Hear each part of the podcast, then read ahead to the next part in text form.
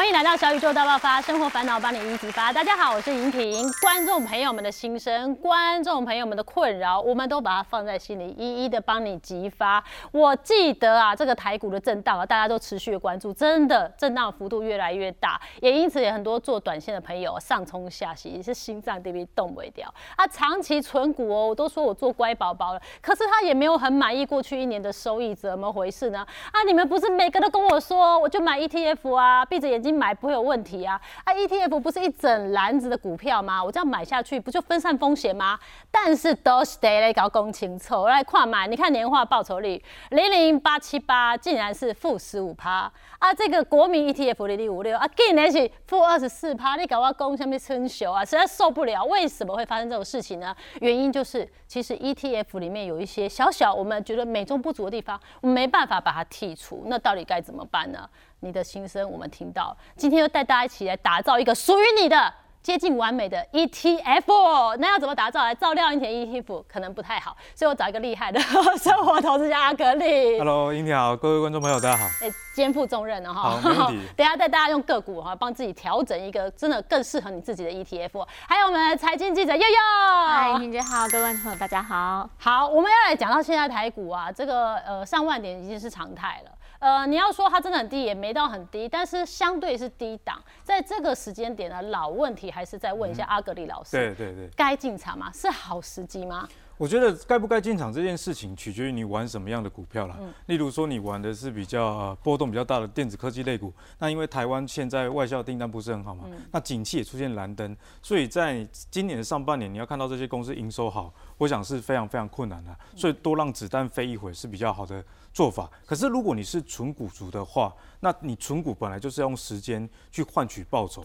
所以其实我觉得任何时间点都是可以存，只是说你要存对的股票，那也是今天节目会跟大家分享的重点。有时候我我不太建议大家看说一定要看几万点哦，你应该要去看本益比才是衡量是否昂贵的标准。像银挺非常懂车嘛，你不能说哦一台车卖一百五的一定比一百的还要贵。有时候大家反而买顶规的，为什么？因为他会把配备的价值。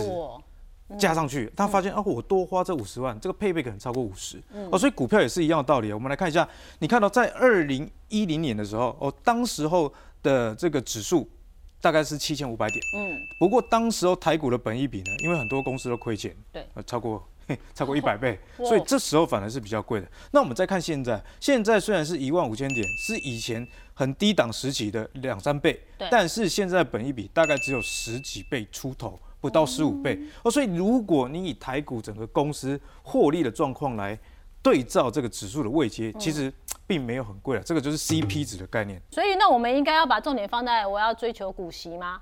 追求股息，那我觉得追求股息也是纯股族啊，有一点点迷失的地方啊。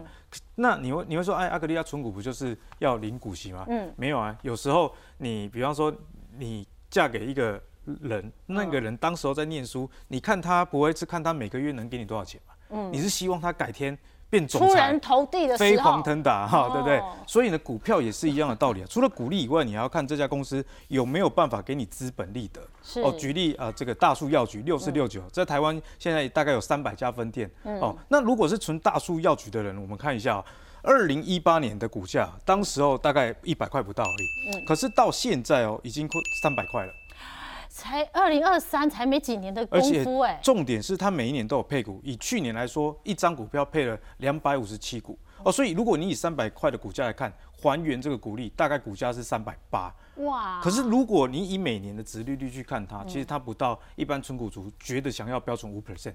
那你因为哎它没有五 percent，你就忽略这种成长型的大鱼，是不是相当的可惜？所以我觉得领息固然是重要的，但是呢。呃，成长性更加重要。像大树我自己有持有啊，去年啊一度涨到三百五，然后我没有卖，没有卖之后高档爆量，跌到两百五，然后网络上就有粉丝问说，哎，阿格力，你这投资老师不会看线吗？高档爆大量，留上影线还不跑？那我我想啊，这个就是大家格局的不同哦。他想要赚到这一波上涨的利润，可是我看的是，哎，这家公司如果我们看一下它每个月营收，哎，是不是营收成长还在持续？一直在往上啊。对，没有错，因为它的公它的店面一直在展店，现在是快三百家，目标是五百家，所以我内心的目标其实是这五百家，我就不会理会中间过程中啊，这个股价起起跌跌啦。哇，你这个人真的很不贪心哎！如果是我看好它，我如果到三百五卖，然后两百五再追加，不是更好吗？如如果能做到这样，我今天就不用坐在这里。真的，好像料事如神，对不对？对对。可是大树它就是做药局通路的嘛，对。那现在是等于疫情也慢慢减缓，你还看好它哦？其实我还看好了，因为其实它大部分的收入，两大收入是来自于保健食品跟健康照护。哦，这个其实蛮符合台湾高龄化人口的。其实药局。以大数来讲，处方药只占了它十五 percent 的营收而已。哦，未必跟疫情完全相关。对，没有错哈。那还有另外一个议题，就是说，常常大家在问到说，那你赚了这么多的股利，那要不要提早先卖一趟？像我刚刚大叔去选择先不卖嘛。是。那有另外一种情况呢？我觉得是。该选择先跑了，因为我们常常有听到一个说法是说，哎，如果你领股利一年领五块，那现在股票已经让你赚到三十块了，对，哎，六倍六年的股利，那可以先跑一趟。哦，那以大叔来说，我觉得说还不用，你就不跑，因为它还在成长。那另外一个例子，我们有讲去年的这个电信股哦，去年的电信股，这是过去一整年的走势，那可以发发现啊，在去年的第二季开始，哇，这整个电信股啊，你如果从去年的年初左右买。你过了不到半年，居然涨幅啊可以最高到三十 percent 哎，非常非常的惊人。可是如果你放到年底，哎，拍谁基本上是没什么赚了啊，这是不含息的报酬。可是你还原回去之后，基本上也只赚一点点。那如果你没有在这一段卖掉，是不是很可惜？真的，这个不是马后炮，因为这一段呢，它的上涨是由于啊去年啊这个经济不好，啊景气有疑虑，所以外资其实不太敢买股票。但是他们的钱汇进来台湾，又不能不买股，所以他们就把钱停留在这种稳定的电信股，哦，造成这个股价上涨。所以电信三雄全部都受惠，对，没有错。但是呢，你要想，哎，英婷，我们现在手机的费率有越用越贵吗？越越越便宜。对，而且如果它贵，我就换一家。对对对，还要 跳槽，我就跑票。NP 还有优惠，所以你从这个角度来看，就知道，哎，其实电信业者的盈余啊。它其实已经有一点天花板到了，越难越难做。对，那稳定的一个公司让你得到超额的报酬，我觉得这个时候先跑一趟也是一个不错的选择。那悠悠，你之前有跟我们分享过，其实你不管是 ETF 啊，长期的报股，或者是你一些短线的个股的投资都有。那你在新的年度，你有做什么样的调整吗？个股的部分其实都是我之前就是存下来的。呃，其实我是二零一四年接触股市，嗯，然后那时候第一张股票我记得是中华电，然后我卖掉，我卖掉了，我卖掉了。是在哪一个 moment？我高的 moment 吗？我应该存个两三年我就跑了。那时候存股的意识非常不坚定，对对对。然后后来就是呃，也可以跟大家分享我一个踩坑的经验了，就是我后来有存了一档叫群益证。六零零五，对，那这个群益证它其实就是像元大金那种，就是它是呃收入大概它的营收大概有三种来源，一个就是经济，就是你买卖股票要付手续费嘛，然后另外一个就是它承销，就是帮公司 IPO，然后另外一个就是它自营部门的获利。嗯，那当时我是在二零二一年二零二一对买的，然后那时候呢股价大概十五元上下，然后它当年配息是一块多，我换算下来值率大概七 percent。然后那时候景气不是大好嘛，我就想大家都拼命的进入。对，然后那时候交易量一天大概都三千多亿吧，现在剩剩一千多这样，好惨。对，然后那时候看我就觉得，哎，它获利整体来看，它的历年股息还有获利都是往上走，嗯，然后值率又很漂亮，所以我就买了它。然后后来没想到它股价其实也一路成长到快十九，就是那个价差空间其实二十几趴了。可是我没有走，我就没有没有像阿格力刚刚说的，就是六年对没有跑，然后后来就套住啦，但是。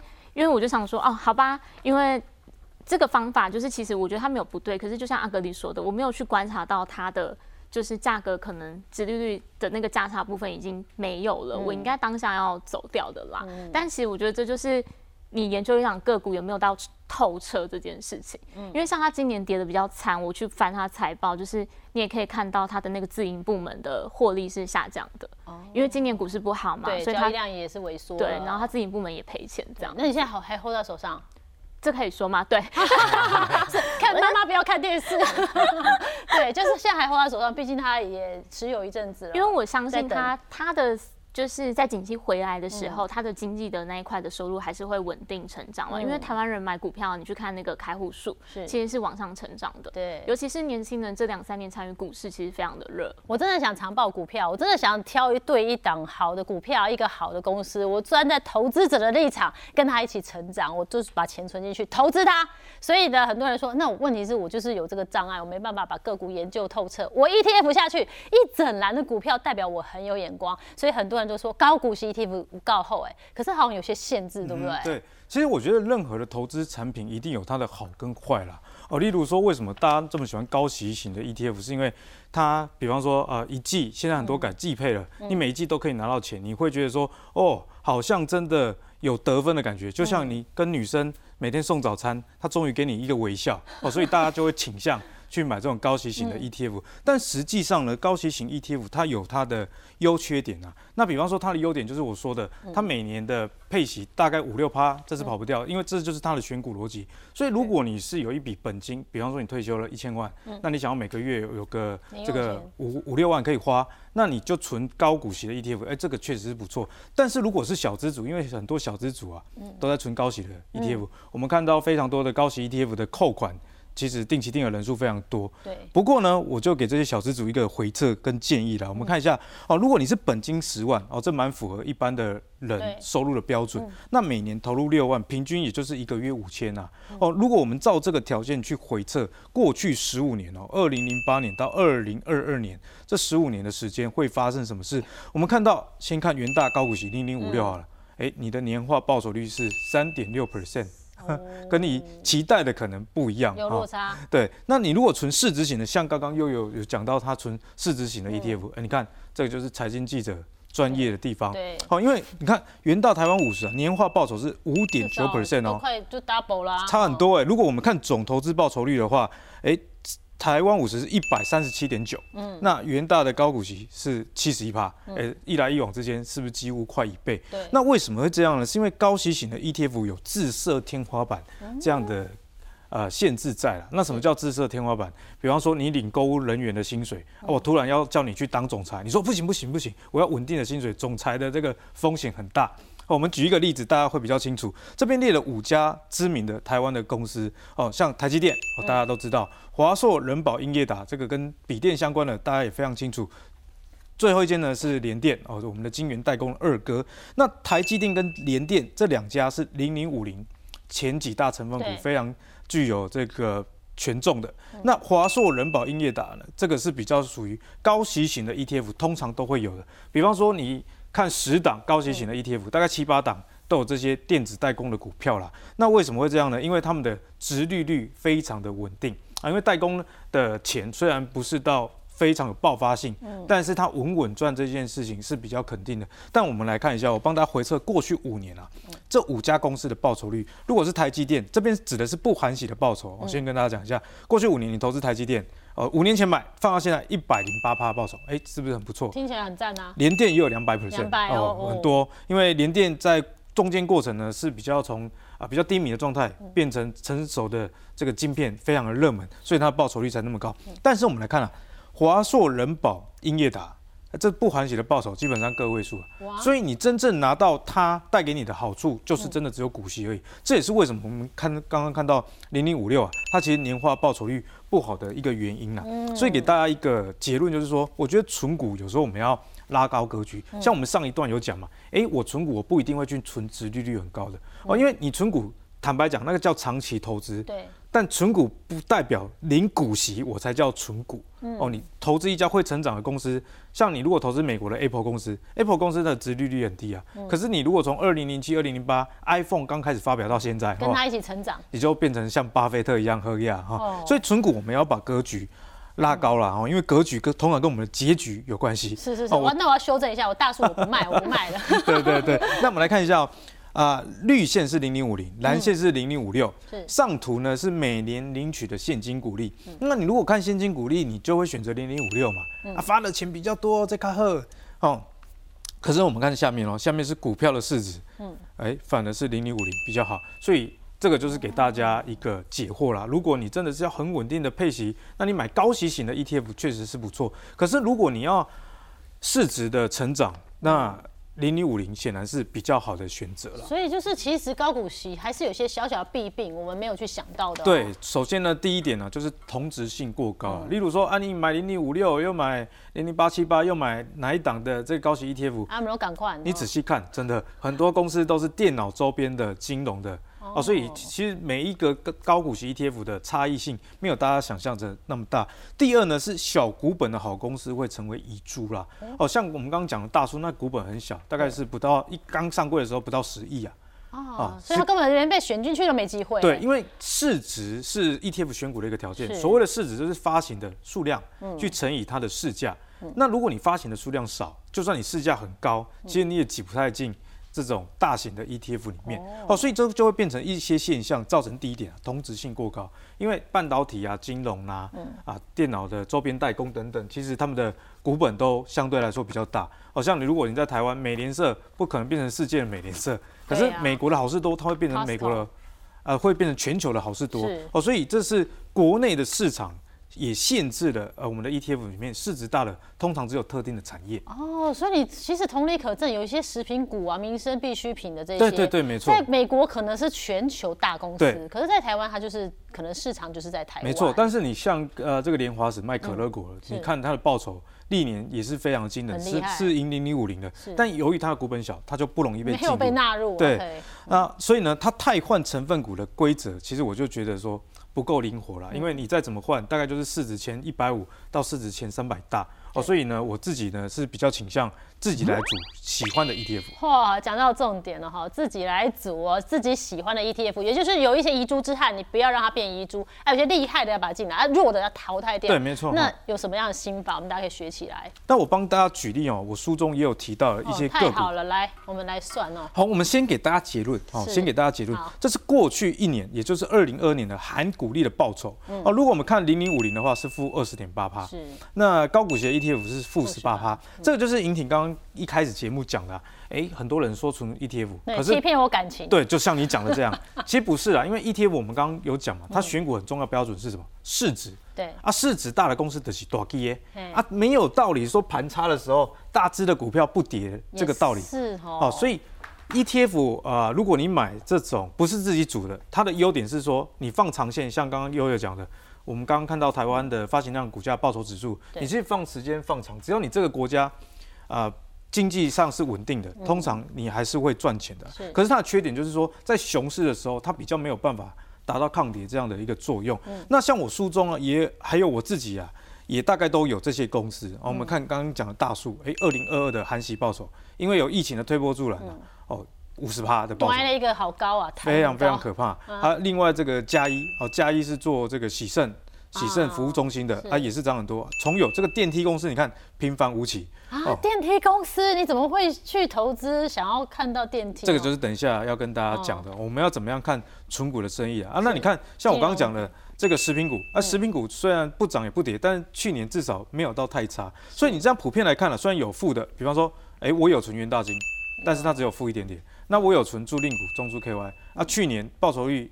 是负的，但是你整体来看，其实还是比整个大盘还要强啊。当然，这是要会选股，所以接下来重点就是要跟大家讲，诶，我们该怎么样去选择这些个股？我觉得有一个很大的重点啊，就是第一件，你如果不会看产业的话，至少看连续配发股利的年数啦。哦，就是诶，一个男人过去没有出轨的记录，诶，他之后没有出轨的几率应该是比较高一点，比较。高。哦，所以我们就看像从有啊过去的三十年哦，哎配发股利没有断过，嗯，哎过去三十年发生很多大大小小事件，嗯，打抗泡沫、金融海啸、中美贸易战、疫情等等都不影响它。那我们再再来看哦，这是它配发的股利，二零一五年啊配一点五，哦，那二零一九年已经配到二点六了，那二零二去年配到三点二了，哎你看哦，电梯你觉得平凡无奇，可是一五年到二零二二年这短短不过七八年的时间，嗯，股利成长了一倍啊。那你如果只存，我自己也有存金融股，但是你看金融股不太可能七年让你股利成长一倍的。哦，所以这就是这家公司厉害的地方。所以要怎么样找到这家公司呢？除了你看它过去配息稳定以外，我们想要配更多嘛，对，你就要去想一想这家公司有没有持续性的营收。那我觉得电梯就是一个很好的生意，为什么呢？我们来看一下、哦，二零一八到这个去年的前三季，呃，去年只有前三季，那我们先略过。我们看这个过去四年，一八到二零二一，大家有没有留意到？其实它每一年新电梯的贩售有没有很大的进步？其实没有，就是在谁一每天到晚在装电梯对啊，？这说到重点了。那台湾的新建案也不是每一年都会盖很多嘛，对有大小年之分。是可是重点就来了，你电梯装了，通常保养要超过十年啊，这就是重点了。所以我们看下面二零一八年呢，维修的保养台数三万四千台，可是到去年的第三季截止，已经变成三万九千多台了。哎，所以一般的人他看到，哎，电梯好像不会热卖，但是他没想到过去卖的电梯，其实就很像这家公司把他的本金存在你家啊，你每年剩利息，那利息是你付的，固定要赚你钱呐。对，付保啊，你你要保养你不能说啊，电梯坏了啊，你开价太贵不修，不行啊，因为你电梯都买了哈。对，所以这家公司你可以看到下图啊，它的保养维修的收入就。非常非常的漂亮，所以这就是一个很典型有持续性营收的一家公司。另外一家公司叫做这个崇越，那崇越的营收的年增率呢，其实也是同步台积电哦。因为这个就是另外一种啊，你就是挑钱好赚的公司。嗯，啊，像崇越它连续配发股利也是二十五年没有断过。哦，不错，非常好。那它为什么能那么强？因为它供应细晶圆跟光主义给台积电。哦，等于是台积电的代理商的概念。对，没错，它是代理日本信越化学。那日本信越化学是世界数一数二的半导体的化学厂商啊。那我们看一下，这个是单月营收的年增率哦，单月营收年增率，黄色是台积电，然后蓝色是崇越。哎，英婷有没有看到？一七年到现在，基本上台积电赚多，我就跟着赚。这生意很有逻辑嘛？因为因为我就是供货商嘛。是啊。可是为什么重点？像我去年我没有存台积电，对，你不存台积电，你我去存创越哦，真的，因为一来它比较冷门，它本益比只有十倍出头，台积电二十几倍；二来台积电要资本支出，比方说三百亿美金，嗯，那是台积电自己要出的，它要盖厂，可是你厂盖好之后，你要用料，你要跟我叫，哦，所以你厂越盖越多，我越赚越多，钱他在花，钱我也在赚，这个就像以后你儿子长大的时候，啊，补习越补越少，分数越考越高，哦，那这种是不是就是倍儿棒？哦，所以我觉得大家可以从做生意的模式。然后还有这个持续性的收入。那最后呢，我是帮大家做一个总结啦，哈，就是这边也有几档是生活中大家其实常见的，比方说红泉，什么御茶园啊、查理王啊，这些都是红泉做这个饮料包材跟饮料的填充。那第二个是嘉一，刚刚有讲过，这是喜盛的。那台湾的高龄化人口很多，所以喜盛的人其实是越来越多。喜盛相相关的支出大概是健保第二大的收入，对，第一大是应应该说支出了，第一大是看牙齿。啊，这个大家可以理解。嗯，可是呢，台湾喜肾的人口不到十万，却每年健保支出超过五百亿，就慢性肾脏病相关的哦，所以它就是受惠这样的趋势。那第三个就是莲花石，莲花石 Seven，你就算没有买可乐果，那些鲜食便当很多都是它代工。那最后一个引引你就比较熟，和润企业，和泰车旗下的汽车的融资公司。那我们再来看哦，这一些公司的不含息报酬，在过去一年啊。哎，基本上都是盈零零五零。那你看和润是负的，可是它的去年配发的股息还不错，大概五六趴。所以你还原回去之后，这些公司除了和润以外，其他公司都具有双位数以上的报酬。那为什么会这样？第一，饮料是不是一直喝？要啊。第二就是这个喜盛，是喜盛是目前医疗还没有办法去克服的一件事情。对啊，那鲜食食品就是只要这家食品公司有一定的市占率之后，通常消费者是一再的消费民生必须。对，那最下面的。何论呢？嗯，就是消费者买了一台车之后，车贷通常是付五年到七年之间。对，哦，因为现在车价也越来越贵，所以它也是赚通膨财。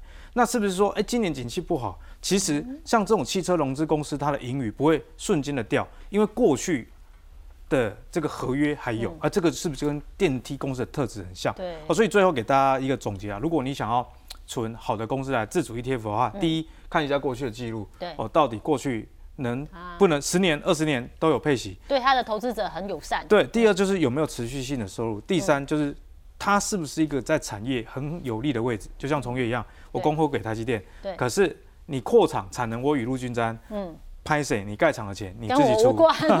你自己去做投资，对不对？我在旁边帮你拍手，拍手叫好。可是真的这个时候一定要敲完问呢，就是大家真的很喜欢的金融股哦，相对就是比较。安心一点，但是因为去年我们也知道变化比较大，所以金融股现在我该怎么样来调配？所以，我们自主 ETF 呢，其实是为了避免单一产业的风险。嗯，像我列出了这个是过去一年不还息的报酬，国泰这是寿险的啊，那这个玉山跟兆丰都是银行为主的，只是一家是民营，一家是官股。对，那元大就是证券的，所以。这里面有关股、有民营、有寿险、有银行，还有证券，其实有已经你感觉上有点分散了哦。对哦，好像不在同一个篮子里面。但是如果我们看报酬率的话，哦，寿险股跌最惨，跌超过三成。那其他的银行股，不管是关股的，不管是民营的，还是说民营的证券，其实报酬率都是负的。嗯哦，所以如果你是都存在同一个产业，就会有这样的一个风险好啦，可是坏事哦，我们就留在二零二二零二三，到底该怎么看？现在才是最重要，因为现在配息也很不好啊。对我们投资要向前看，嗯配息很不好，那我觉得，哎，尹挺就会问到一个重点，如果你是真的要赚配息的人，嗯哦，那你原本有定期定额，你就去照你的计划去扣走嘛，嗯哦，因为存股就是你要逢低买进嘛，嗯但是如果你现在有一笔资金，你就一定要买金融股吗？不一定哈。不一定哦，因为去年赚的不好，所以今年配的不好。那今年赚的好不好还不知道。嗯对嗯所以你看今年配不好是已经确定了。那明年有没有机会配得好，还有疑虑。嗯所以这时候你是不是可以往前找我刚刚讲的一些民生的概念股？哦哎、同样的钱。那哪一个本益比比较低，殖利率比较高？哦我想这样是资金比较有效率的方式。自己在太弱扶强。对，我就是自己把一些今年对我觉得比较不好的，我把它先金融股漂亮暂时摆摆掉。就是这样哈。那二零二三，我给大家两个方向。这个很重要。如果你是喜欢寿险类股的人呢，嗯，我先跟大家讲啊，寿险现在可以吗？我觉得现在是比较相对已经可口的时候了，因为寿险业者是因为持有很多的股市跟债市啊，所以去年股市、债市都双杀，它自然而然就会很不好。那你说今年债市跟股市还会不会大跌？其实大家不知道，嗯但是至少债市的主跌段已经过去了，因为过去一年升息升太多了，现在这个基准利率已经逼近五 percent 了，哦，所以再升息的状况有限，所以债券反弹的这个机会倒是有的。那寿险业者呢，他们大概啊手上的资产有七八成。都是债券的部分哦，所以只要债券持稳，对于寿险业者来说，它就是有一个防御性的作用在。哦。反而是寿险业者在高配息的时候，大家觉得说，哎，EPS 好棒，反而是最危险的。例如说像二零二一那时候，富邦国泰都涨得非常凶，因为 EPS 非常好看。但是就是我刚刚讲的，纯股其实是你要看得懂它是做什么样的产业嘛。是是是，它 EPS 好看是因为二零二一的股票也很好啊，是债市也不错啊，所以高配息的时候反而最危险。所以如果你是想要赚这个价差抄底金融股的人，哎、嗯我觉得寿险业者如果是我，我反而会多加去关注。哦，这个时间哈，对，那另外呢，证券跟银行呢，就我刚刚讲了，定期定额者啊，你就维持你的计划了，嗯因为它跌的时候你就多买一点，等改天好的时候啊，你你就摊平你的成本啊。对，就就很好了。但是是没有持有者啊，还是观望一下真，的哦，因为今年配不好嘛，这是确定的事情。嗯，那今年会不会好？我们到现在还不知道。那景气衰退的疑虑，像现在台股的景气灯号是蓝灯。嗯那如果今年这个金融业者赚的钱也没有比较多，嗯，那明年配息也没有增加，那你是不是苦了两年？哦还不如先看其他的公司。对，不如刚刚那几个公司先来开心个两年。对没错三年后我再来陪你这样子哦，就调配一下自己哦。所以所谓的这个自己搭配的 ETF，它并不是说一直在投入很多个股，把自己弄得很心慌、很忙乱，其实也是一种稳健的做法哈。那如果以这样的概念的话，我们刚刚讲说，哎，配股啊、配息是一个趋势。悠悠，你现在是怎么来做调配？嗯之前我是存中保科，嗯那这家公司其实你去观察，它其实长期就是大概这几年都是配五块五块。嗯那为什么我会存它？是因为我呃，其实我很久之前买过，但我在二零二一年的时候又重新把它买回来，是因为那个时候我去参观了它的一个展示的中心，那我觉得还不错，是因为呃，中保科它的系统不就是你买了一个系统保全系统，嗯那那个那个展示中心呢，就是它可能会有一些银发的商机，比如说呃有那种跟保全系统连接的升降床，然后老人家可能晚上起床的时候，那个保全的灯会自动亮起之类的。那它的那个就可以跟保全系统结合，就变成你本来有一个，比如说你一个月付一千多块的这个保全系统，那你就是外加，比如说加个几百块，你就可以无限加加加加加上去，所以它的营收是。就是它等于就是只要外挂上去，所以我觉得它相对是比较容易有市占率，因为它如果安装的话，它有需求，就像我们选就只要车的再往上加勾勾勾对勾勾就越来对那种概念。嗯。那加上中保科，其实它在台湾的保全里面大概市占率是六成，是。对，所以我那时候看完之后，我就去观察一下它历年的股利，就是呃红色这条线，你可以看到它股利其实也是一路往上慢慢成长。嗯然后我那时候再去看它的营收，我发现说，哎、它其实是一家很大的公司，可是它每那个时候每个月的营收大概就是增加个呃两 percent、三 percent、四 percent。它虽然不是一个很大，说什么每一个每一每一个月就是一次增加十几 percent，可是它的营收大家都是有稳定的在成长。所以后来那时候我算一下，哎、殖利率也还不错，就是超过五 percent，然后又稳定又在成长的状况下，所以我那时候就把它买回来这样子。那到现在的话，其实也可以看到它最近之前它其实前一波，就像阿格里说，去年因为有一些资金进来嘛，不知道买什么，它去年有一段被拉到快一百亿这样子。对，那它目前大概是在一百块附近。哦，所以其实它的股价也还算稳定。对，然后有小幅的，就是往上往成长。就是方向上是慢慢往上，这个选股这样是 OK。非常的漂亮啊！谢谢阿德老师。其实因为保全就是符合我们刚刚讲的嘛，它对连续配息的年数其实非常的长。那为什么？因为其实中保在台湾市占率已经过了一半了。对，那你装了保全之后你商家不会说哦，我下礼拜我为了省钱，我要换别家。我保全拆掉哎，哦，通常是先裁员，不会先裁保全。哦，所以他而且他们每个月又收的是现金，比较没有被这种下游客户赊账倒账的问题。哦，所以这样子说起来也是民生必须哈。是如果已经装了，基本上不太会去把它给废掉，然后装的人可能还会多花钱勾选的不一样的这个选项哈。那如果照这样子的逻辑看下去的话，那我们的这个投资者哈，如果他是要长报一些股票，他买的这个股票可能获利已经很明显的衰退了，在现在这个 moment 哦，呃，要继续长报吗？还是说我应该要先绕跑一下？这就是我刚刚讲的，其实我们要分辨你存的公司到底你在投资什么。我们先来展望一下今年的整个经济的状况哈。那这个是景气对策灯号分数跟台湾加权股价指数的一个比较，蓝色的是景气对策灯号。那我们可以看到，现在景气对策灯号非常难看了，在十二分。疲累嘞。哦，那我画这这条线呢，叫做这个十六分的位置，十六分就是景气已经开始转向到呃低迷的一个状态哦，所以就是景气不好的意思。那这条线大家可以看到，其实呢，你说现在景气不好，它有两个启发。第一，诶，台股的低点应该很快就看到了。哦，因为我们看过去每一次啊，景气对策灯号低于我的蓝色虚线的时候，同期啊红色的地方也是台股的加权股价指数，其实都有出现相对的低点，但我觉得这个是非常合理的啊，因为你景气不好，坏到底的时候，股票也坏了，那接下来只要不会更坏，就有反转的一个可能。可是第二点啊，很多人就会说啊，刚刚阿格丽你讲的景气对策灯号蓝灯，嗯那是不是这时候开始买？哇，那反转的时候就赚钱了呢没有？长报啊，哎、也不能、啊也不能那么快哦，要节奏，你不能跟女生先要到赖的第一天你就说要跟她结婚，哦我们要照着节奏来慢慢。所以来两千年以后，我们可以看到，其实有四次有没有很明显？嗯这个景气对策灯号在今年以前啊，有四次是掉入到这个低迷的位置是。那每一条线它的周期呢？